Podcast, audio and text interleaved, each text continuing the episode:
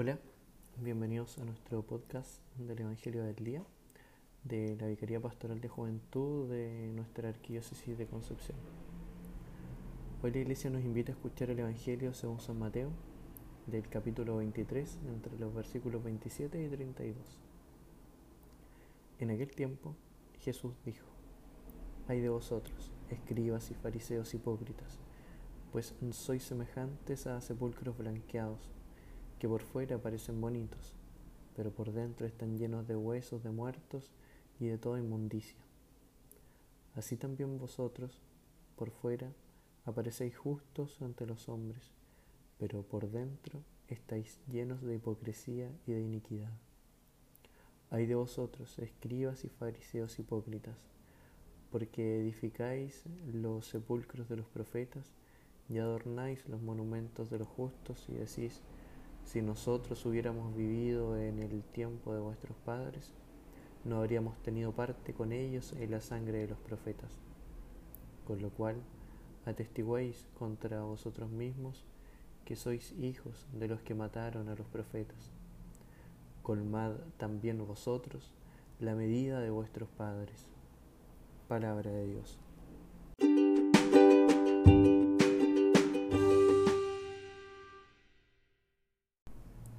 Hoy, como en los días anteriores y los que siguen, contemplamos a Jesús fuera de sí, condenando actitudes incompatibles con un vigor digno no solamente cristiano, sino también humano. Por fuera parecen justos ante los hombres, pero por dentro están llenos de hipocresía y de iniquidad. Viene a confirmar que la sinceridad, la honradez, la lealtad, la nobleza son virtudes queridas por Dios y también muy apreciadas por los hombres. Para no caer pues en la hipocresía tengo que ser muy sincero, pero primero con Dios, porque me quiere limpio de corazón y que deteste toda mentira por ser Él totalmente puro, la verdad absoluta.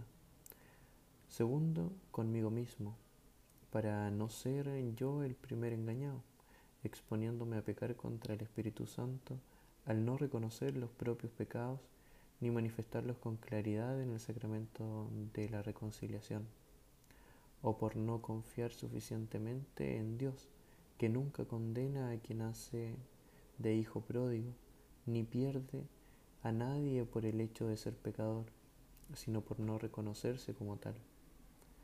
En tercer lugar, con los otros, ya que también, como Jesús, a todos nos pone fuera de sí la mentira, el engaño, la falta de sinceridad, la honradez, la lealtad, la falta de nobleza.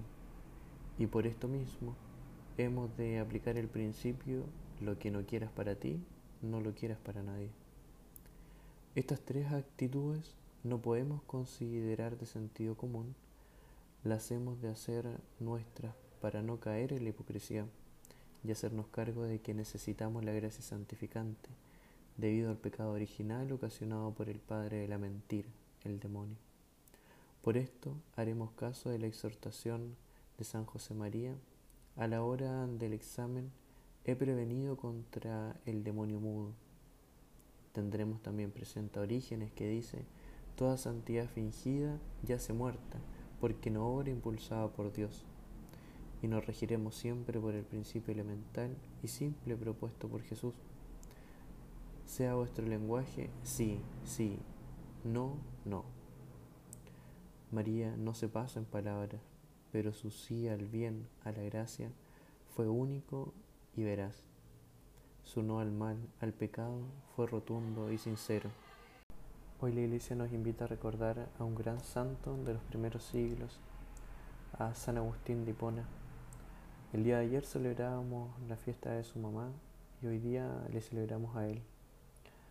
San Agustín fue un hombre que en el transcurso de su vida andaba en una gran búsqueda, la búsqueda de, lo verdadero.